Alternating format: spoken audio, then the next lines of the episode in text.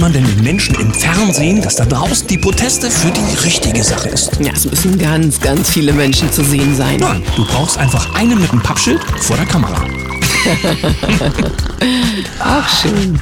Guten Morgen, 7.01 Uhr, hier ist der Daniel. Und die Sam. Guten Morgen, Deutschland. Guten Morgen in die Welt. Da waren doch eine ganze Menge Menschen unterwegs, die bei der Grundsteinlegung oder dem Spatenstich für das neue Rüstwerk, du erinnerst dich, wir hatten darüber berichtet, sich äh, dort versammelt hatten und das irgendwie gar nicht gut fanden. Und es waren auch wohl Bauern vor der Kamera, die sich darüber geäußert hatten, dass sie gerne mit Scholz sprechen würden. Und dann war eine Kamera da und ein Mikrofon mit einem ZDF-Popschutz drauf. Du weißt schon, dieses Ja, ja. bunte Ding da. Und plötzlich tauchte einer mit einem Schild auf, wo drauf stand, ja, für mehr Waffen, Punkt, Punkt, Punkt. Und genau der, den stellten die sich vor die Kamera zurecht. Ob sie ihn nun abgefilmt haben und ob das überhaupt es über den Schnittraum hinaus geschafft hat, weiß man dann jetzt noch nicht. Aber die Vorgänge als solches waren zu sehen und prompt erschallte es und möglicherweise zu Recht aus den protestierenden Massen heraus Lügenpresse. Ei, Dafür ei, waren sie ja nicht angetreten, die Protest Protestanten. Ja, so ist das, wenn heute immer ein Handy gezückt werden kann, mit dem dann eben auch auf Aufnahmeknopf gedrückt wird und alles mal so mitgeschnitten wird. Also schon aufpassen bei der Art und Weise, wie gearbeitet wird, liebe Kollegen. 14. Februar 2024, das ist das heutige Datum und mit diesem Wahnsinn, den wir da gesehen haben, steigen wir gleich mal ein in das, was sonst so läuft und es läuft eine ganze Menge. Willst du anfangen? Naja, es ist, glaube ich, nichts Neues, aber es ist mal wieder rumgegangen. Die Welt schreibt, die Stimmung im deutschen Wohnungsbau auf historischem Tief. Ich frage mich, was hier überhaupt äh, nicht auf dem Tief ist oder im Tief. es ist alles tief und tiefer. Neuaufträge fehlen, Projekte werden storniert. Die Stimmung bei den Wohnungsbauunternehmen ist düster. Eine Besserung ist nicht in Sicht und so weiter und so weiter. Na, dann mache ich einfach mal die Sonne an und zwar mit dem Demokratiefördergesetz. Das ist ja für eine tolle Sache, nämlich damit es der Demokratie besser geht und Ja, sie auch die wird damit gefördert. Ja, genau so klingt es zumindest. Aber der Julian Reichelt hat mal reingeschaut und findet interessante Worte von Lisa Paus, ihres Zeichens ja äh, Familienministerin. Und äh, Nancy Faeser spielt da auch eine Rolle. Und äh, bei diesem Demokratiefördergesetz geht es darum, dass quasi private Institutionen überall im Land Geld kriegen, um vor Ort dann mit den Sicherheitsbehörden zusammen auch unterstrafrechtlich relevant, also unter dem Moment, wenn es für den Staatsanwalt interessant wird, schon mal gegen die zu arbeiten, die die Demokratie gefährden könnten, aus ihrer politischen Sicht natürlich. Ja, passend zu dem, was Frau Faeser ja jetzt auch alles so auf dem Punkteplan hat. Ich weiß nicht, 13 Punkte oder was hat sie so im, im Kopf zum Thema Rechtsextremismus? Ja, ich habe den Zusammenschnitt aus der Pressekonferenz auch mit dem Haltenwang gesehen. Da ging es nur rechts, Rechtsextremismus, rechts, rechts, Alles rechts, rechts. rechts, rechts, rechts. Bauernrechts. Aber Stell dir vor, sie hätten dieses Problem nicht, ja, dann bräuchte sie ja auch wohl keiner, weil das ist ja das einzige Problem, was Naja, wir es haben. geht wohl darum zu kontrollieren auch, äh, wo Ja. Geldflüsse stattfinden. Das will man ja Sogar das wissen. Mhm. Reisen, also siehe Martin Sellner, der ist ja rechts, oder? Also Äh, ich, fra ich frage Nach jetzt mal. deren Position auch, aber du hast es gesagt, ja, mittlerweile will man also auch, wer das Land verlässt und wer reinkommt, äh, in diesem Bereich kontrollieren, also in anderen äh, Zusammenhängen natürlich nicht. Und spannend eben auch, dass äh, damit sämtliche Grenzen verschwinden, dahingehend, wie wir gedacht haben, wie auch mal bestimmte Schutzmechanismen im Staat funktioniert. Was heißt, den Staat geht das alles nichts an, solange nicht bestimmte Grenzen überschritten werden, die auch gesetzlich geregelt sind. Dass man da jetzt schon präventiv und wenn vielleicht mal jemand, und wir wissen ja schon, wer böse ist und so weiter, dass all das jetzt schon kommt, ja, zeigt nichts Gutes. Na, mir hat noch ein Vögelchen gezwitschert. Äh, die gute Dame arbeitet tatsächlich in der Luft, nämlich als äh, Stewardess. Und da gibt es jetzt wohl ein neues Dokument, in das kann man sich dann eintragen, beziehungsweise die Menschen, die glauben, dass ein Kollege die falsche Gesinnung hat, also falsch im Sinne von richtig, rechts, wie auch immer, du weißt schon, ne? ja. ähm, dann kannst du das anmerken bei deinem Arbeitgeber und kannst darauf hinweisen, dass da jemand wohl ein bisschen quer im Kopf ist. Beim Flugverkehr kannst du das? Ja, Fliegst bei, du dann, bei deiner raus? Chef. Ja, aber nicht oben direkt, sondern erst, wenn du unten bist wahrscheinlich. Gut, wir gucken mal bei NTV rein. Du weißt schon, die Frau Barley, die hatte ja schon letztens, ja, ich habe es einfach nochmal mit aufgenommen als Thema, die EU-Atombombe könnte Thema werden. Ich meine, Atomkraftwerke haben wir ja vorsichtshalber mal zugemacht. Das Lustige ist nur, dass wenn solche Wahnsinnigkeiten hier aufkommen für einen guten Zweck, weil dafür steht ja jetzt, ob Pistorius hat einen sehr freudigen Blick gehabt übrigens bei seinem Spatenstich für die für den Rüstungskonzern. Da ging das äh, Grinsen von dem linken Ohr zum rechten Ohr. Aber ich meine, jetzt gibt's auch endlich mal was zu tun. Aber ich wollte zurückkommen zur EU-Atombombe. Bei dem Thema kommt äh, nochmal die Information auf, Deutschland selber hat ja bisher gar keine Atombombe und es ist auch keine Rede von einer deutschen Atombombe. Möglicherweise kommt da nochmal zur Sprache, dass Deutschland ja gar keine hat und möglicherweise, das hört man aber nur hinter vorgehaltener Hand, auch gar keine haben darf.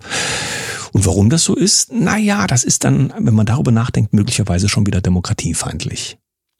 Wollen wir mal über Korrektiv sprechen? Ich meine, es Ja, ist so das ist viel auch ein in, in den letzten Tagen davon rumgegangen. Ja. Aber wenn wir jetzt uns die Verbindung anschauen von Herrn Kanzler Scholz und Korrektiv, dann muss es doch so einige Schnittmengen auch gegeben haben Weil? im Vorhinein. Die haben sich ja irgendwie gesehen, ne? Ja, man hat sich getroffen, aber wahrscheinlich nur rein zufällig. Und ich kann mir fast vorstellen, dass sich Herr Scholz vielleicht gar nicht mehr erinnert. Ja, und das äh, wirft dann auch ein entsprechendes Bild auf Korrektiv, nämlich, dass ja auch, auch darüber hatten wir berichtet in den letzten Tagen, ähm, dass es mehrere Treffen mit der Regierung gab, auch offenbar mehr, als man bekannt haben wollte. Anders kann ich das im Moment gar nicht äh, darstellen. Und damit sich die Frage stellt, ist es also nichts weiter als ein Regierungsanhängsel mit politischer Orientierung? Denn dass die recht sind, das haben wir ja nicht gehört. Also sind sie mindestens politisch konform für das, was gerade läuft. Und da sind wir beim nächsten Thema. Denn wenn wir mittlerweile eine grüne Polizei haben, und zwar grün in Verbindung also mit den Grünen, dann hat das mit Ach, nicht grün angemalt. Nö, das war früher mal. Jetzt haben wir es anders. Ähm, Dann ist natürlich die Frage, ähm, was ist mit der Neutralität der Polizei, Sicherheits- und Ordnungsorgane und muss man dann bei einer Verkehrskontrolle jetzt gegenfragen, was haben Sie denn für ein Parteibuch einstecken, Herr Wachtmeister? Hm? Ich wollte gerade sagen, vielleicht kannst du auch als Beschuldigter dann einfach, ja, ich muss nicht pusten, ich bin ja hier in grünen Verein drin. Gut, einen hätte ich noch und zwar die Indi in Indien sind auch Proteste der Bauern. Tatsächlich wurde da dann mit Tränengas und ziemlich massiv gegen die Bauern vorgegangen. Ich will aber nur sagen, die Bauern sind wohl weltweit jetzt ganz schön laut und aktiv. Ja, ich würde sagen, Chapeau. Ja, und ich habe ein kurzes Video gesehen im EU-Parlament. Ich, ich kann den Politiker nicht benamsen. Da hat sich so nach vorne gebeugt, konnte das Gesicht nicht sehen. Aber er hat einen Traktor bei der Frau von der Leyen auf den Tisch gestellt und sie wollte ihn irgendwie nicht anfassen. Wer weiß, was Ihn das für oder den Traktor? Weil vielleicht hatte sie auch ihre Hände nicht gewaschen. Gut, kommen wir zum zweiten Teil der Sendung und lassen wir unseren Gast rein. Unser heutiger Gast und die Sam sind, darf man das sagen bei Frauen, alte Freundinnen. und wir hatten ja auch kürzlich miteinander zu tun. Sie ist viel auf der Welt unterwegs und weil das ja deine alte Freundin ist, dann hol du sie doch heute mal am besten rein. Na, ich freue mich ganz besonders, denn vom Glücksbringer Online-Kongress wird es ja vielleicht unserem ein oder anderen Gast noch bekannt sein. Liebe Mira, schön, dass du mal wieder bei uns bist. Morgen! Ich freue mich auch sehr. Guten Morgen, ihr beiden. Ja, Daniel sagt, du bist auf der Welt unterwegs. Vielleicht bist du auch in der Welt. Man weiß es nicht. Ist es drin? Ist es drauf? Unten drunter. Unten Ja, drunter. Auf jeden Fall kannst du uns ein bisschen was berichten, denn du warst unlängst in Brasilien und ansonsten hältst du dich ja derzeit in Paraguay auf. Also wir bitten auch gleich mal um akustische Sch- Entschuldigung sozusagen, falls es ein bisschen rauscht. Die Entfernung ist doch sehr groß. Ja, ja, danke, dass ich dabei sein darf. Bin gespannt, was ihr, Ja. was ihr wissen wollt. Ja, berichte doch einfach mal, wie ist denn gerade der Status so? Brasilien hast du gerade besucht. Wie spürt sich da im Moment die Stimmung an? Wie sind die Menschen drauf? Was gibt es vielleicht auch zu berichten? Politische Lage im, im Sinne von, es hat ja der ähm, die Staatsführung gewechselt vor einem Jahr ungefähr. Ähm, spürt man davon etwas? Was kannst du unseren Zuhörern aus der Welt berichten? Also aus Brasilien im Speziellen. Ja, also ich war natürlich nicht überall. Brasilien ist ja einfach riesengroß. Aber ähm, das, was, was natürlich vorherrscht, sind einfach die Menschen, die wenig Geld haben und die einfach ganz, ganz viel arbeiten müssen. ähm, oft wirklich noch mit ihrer Hände Arbeit schaffen müssen, um überhaupt zu überleben. Und da ist es so, dass äh, man im Grunde genommen gar nicht von einer politischen Stimmung oder sowas sprechen kann, weil sie, ja, man könnte sagen, viel mehr im Hier und Jetzt auch noch leben oder leben müssen und einfach gucken müssen, dass sie ihre Familien versorgen. So, das ist das eine. In den Städten sieht das dann teilweise schon anders aus. Da waren ja vor einem Jahr ungefähr, als der Lula an die Macht kam, der jetzige Präsident, da gab es viele Proteste. Ähm, aber das ist nicht vergleichbar mit dem, was zum Beispiel gerade in Europa passiert, mit den Bauernprotesten oder so, dass sich das dann wirklich so ausweitet. Also das ist ja, wenn man alleine Brasilien anguckt, kann man ja schon sagen, es ist eigentlich ein Kontinent für sich. Und ähm, das ist so flächendeckend da gar nicht möglich, zumal die Polizei wirklich mittlerweile da sehr militarisiert ist. Und die meisten Menschen, denen man begegnet, die sind auch gar nicht so politisch gebildet, wie man das in Europa so von der Masse im Grunde genommen kennt, wobei auch da kann man ja stark unterscheiden. Ja, so mancher hat sich ja vielleicht das Ziel genommen, mal überall hinzuschauen. Es gibt ja viele Deutsche auch in Brasilien. Und die Frage ist, lohnt sich das da überhaupt noch? Ist, ist es noch ein schönes Land und äh, hat das Land als solches, die Menschen als Gesellschaft, gibt es eine Perspektive? Und wenn du das so andeutest, ja, wir haben ja die Wahl von Luna und äh, Lula und seine Begleitgeschichte dahingehend, ja, verurteilt, ein, äh, eingesperrt, rechtzeitig, vorzeitig entlassen, um zur Wahl antreten zu können und so weiter. Das alles haben wir ja in unserer Medienarbeit äh, so flankierend mit betrachtet. Also wie, wie sieht die Zukunft dieses Landes nach deiner Meinung nach aus? Für Auswanderer auch im Speziellen. Zum Beispiel. Also ähm, das ist natürlich immer Geschmackssache. Also aus meiner Sicht heraus, äh, das, was ich jetzt so beobachten konnte, ist, dass äh, einmal ist es eines, das wissen die wenigsten, als der ähm, höchst verschuldetsten Länder der Welt. Und ähm, dementsprechend versucht der neue Präsident auch in, ich sage jetzt mal eher so kleineren Bereichen Geld äh, zu bekommen. Das bedeutet, dass der Präsident, der vorherige Präsident der Bolsonaro, der hatte zum Beispiel die Maut abge, äh, abgeschafft, die Autobahnmaut mhm. oder das sind eher so Schnellstraßen. Und der jetzige Präsident baut das gerade alles äh, wieder aus.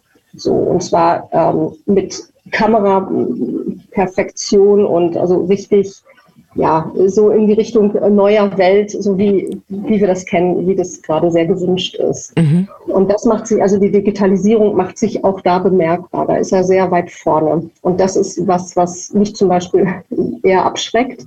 Das merkt man auch, wenn man zum Beispiel zwischen Paraguay und ähm, Brasilien an der Grenze ist äh, wird das jetzt gerade alles auf digital umgestellt. Also du kannst, du musst digital äh, oder online musst du eben Formulare ausfüllen, um ins Land reinzukommen und wieder rauszukommen, was man vorher halt einfach mit dem Pass oder dem, was man so hat, äh, dem Personalausweis, dem hiesigen, äh, konnte man das einfach an, am Schalter machen. Jetzt muss man das alles online ausfüllen und es geht eben alles Richtung Handy, App, ja, und Digitalisierung. Ja. So.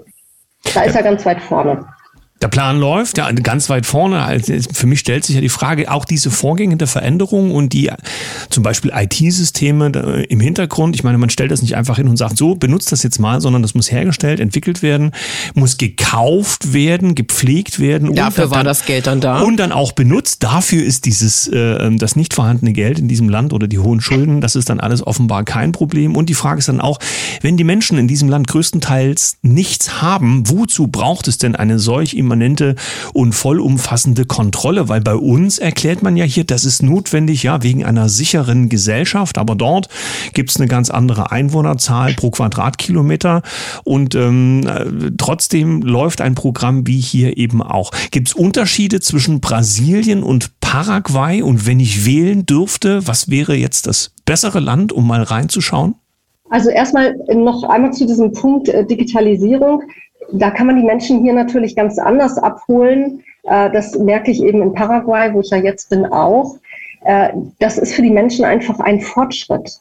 Das, äh, gerade in Paraguay muss man sagen, dass vor 20 Jahren sah die Welt hier so anders aus noch, dass es gab riesige Landstriche ohne Strom, teilweise ohne fließend Wasser und ähm, plötzlich tritt da diese, diese Globalisierung, fällt über so ein Land rein und damit kommt dann auch das Handy und die haben ja diese, diese naja, langsame Entwicklung, wie wir sie hatten, wenn man das als langsam bezeichnen kann, das hatten die ja hier gar nicht. Mhm. Und deswegen ist das für die, das Handy ist für die das Tor zur Welt. Und deswegen finden sie das natürlich auch, wenn sie es nicht hinterfragen, ganz, ganz toll, alles über das Handy machen zu können. Damit fühlen sie sich verbunden, globalisiert.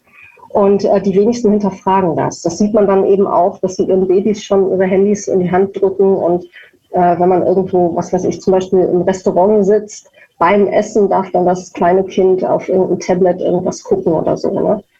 Das äh, kann man hier doch durchaus beobachten. Das hast du im schlimmsten also, Fall in Deutschland auch an äh, jedem zweiten Tisch, ne? ja. Das stimmt. Und ähm, aber wenn wir wenn wir einmal auf die Frage von Daniel zurückkommen, tatsächlich, also im, ich weiß ja, dass du tatsächlich Paraguay persönlich verbundener bist. Vielleicht kannst du da noch mal einen Einblick auch geben und dann die Frage an mich auch nach den Finanzen. Hast ist, du gerade gesagt die Frage an dich, an mich? Nein, an dich nicht, Daniel, an an Mira. Mhm. Nach den Finanzen. Ähm, Brasilien war ja sonst immer auch gut erschwinglich und im Vergleich zu Paraguay, wo muss man denn jetzt noch mehr in die Tasche stecken oder ist das immer noch so, dass das dann für uns als Auswanderer aus Deutschland äh, monetär noch interessant ist? Also Brasilien ist definitiv teurer als Paraguay mittlerweile, aber auch Paraguay hat angezogen. Also die Inflation macht sich überall bemerkbar, ähm, so dass es eben das, was man noch vor, ich sage jetzt mal fünf Jahren oder zehn Jahren hier hatte, dass man sagen konnte, man kann wirklich mit mit Kleingeld hier leben. Das ist auch in Paraguay nicht mehr so. Wobei es ist noch möglich. Man muss halt gucken, äh, wie man so seinen Lebensstandard äh, setzt, ne? wie man das definiert. Und also ich persönlich natürlich äh, bevorzuge definitiv Paraguay. Ähm, das, was man hier generell aber hat, und das ist in Brasilien, zumindest im Süden von Brasilien auch, man hat einen blauen Himmel, man hat Schäfchenwolken, oh. irgendwelche, äh, ich sage jetzt mal, Streifen am Himmel, sei es durch Flugzeuge oder anderes. Sowas gibt es hier nicht. Und das ist etwas, woran ich mich jeden Tag erfreue. Ne? Das muss man schon sagen. Und da ist Paraguay einfach durch das, die, Paraguay hat nicht viel Industrie, ist ein kleines Land und ist, auch wenn man das manchmal gar nicht so denkt, ist ein sehr sauberes Land. Also ähm, im Grunde genommen kriegt jeder hier Wasser aus dem tiefen Brunnen. Die, der Strom wird gespeist durch das größte, mitgrößte Wasserkraftwerk der Welt. So und ähm, ja, es ist einfach eine Weite da, es ist viel Natur da, wobei das natürlich nicht die ursprüngliche Natur ist, die man hier kannte. Ja, der mhm. Regenwald ist gnadenlos abgeholzt worden in all diesen Ländern hier. Aber ähm, dennoch ist es so, dass einfach, ich sage jetzt mal vom, das, was ich erlebe, wenn ich zwischen Europa und Paraguay switche oder zwischen Deutschland und Paraguay, man hat hier eine ganz andere Verbundenheit mit der Natur und mit der Erde noch weil einfach viel weniger ähm, ja, mit, mit, mit Straßen bedeckt ist, so wie wir es in Europa eben kennen. Ne? Es gibt ganz viele Erdwege. Es gibt aber auch ein sehr gutes ausgebautes Netz. Also das, was man immer so denkt, dass Paraguay ein dritte Weltland ist, das kann man so überhaupt nicht sagen. Das ist mittlerweile ist diese Definition dritte Weltland wirklich, also für Südamerika nicht mehr zutreffend. Also Paraguay hat ein wirklich gutes Gesundheitssystem, kann man auch nicht sagen, aber es gibt hier sehr gute Ärzte, die sich sehr viel Zeit nehmen, wenn man irgendetwas hat. Und man kriegt die Handynummer des Arztes und kann egal wann da einfach anrufen und nachfragen. Das, das wird einem in Deutschland nicht passieren. Ja, wollte ich gerade sagen, gegenüber Deutschland klingt das nach einem medizinischen Paradies. Ja, so kann man das sagen. Also äh, ich merke das zum Beispiel, ich war beim Zahnarzt und der hat sich Zeit genommen und ist auf mich eingegangen. Das, das habe ich noch nie in Deutschland erlebt. Ja.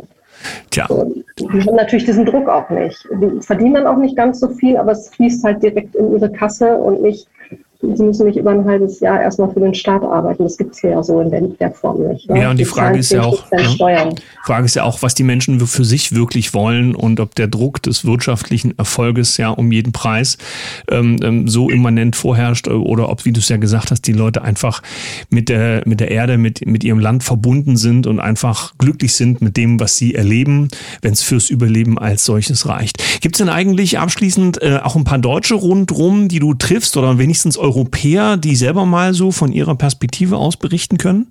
Ja, natürlich. Was sagen die so? In Paraguay gibt es äh, sehr viele Deutsche. Also es, das ist auch rückblickend, äh, ist eine ganz spannende Geschichte. Das sprengt jetzt hier den Rahmen, aber äh, in Paraguay gibt es die größte deutschsprachige Kolonie Südamerikas. Und das, äh, da sind viele deutschstämmige äh, so um 1920 herum nach Paraguay gegangen. Und was die erlebt haben hier und wie die sich hier so ja einfach äh, gesettelt haben im wahrsten Sinne des Wortes als Siedler damals, das ist schon wirklich sehr, sehr spannend. Und das heißt, es gibt hier eine deutsche Kultur, kann man auch sagen. Ja?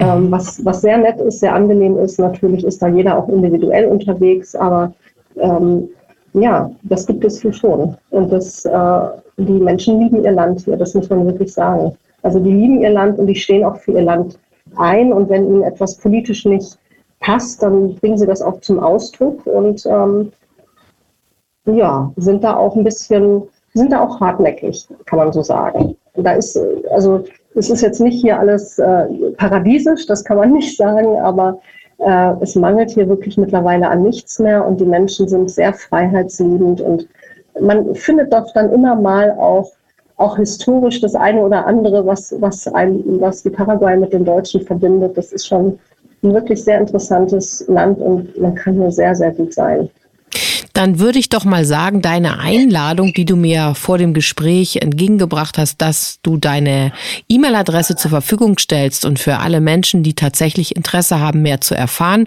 oder sogar den Schritt mal wagen wollen, ähm, Paraguay zu besuchen oder auch äh, länger sich dort aufzuhalten, die können gern mit dir Kontakt aufnehmen, denn man kann ja auch an falsche 50er geraten und an dieser Stelle wärst du jemand, der wirklich aus dem Herzen und von vor Ort unterstützen und berichten kann. Das mache ich sehr gerne.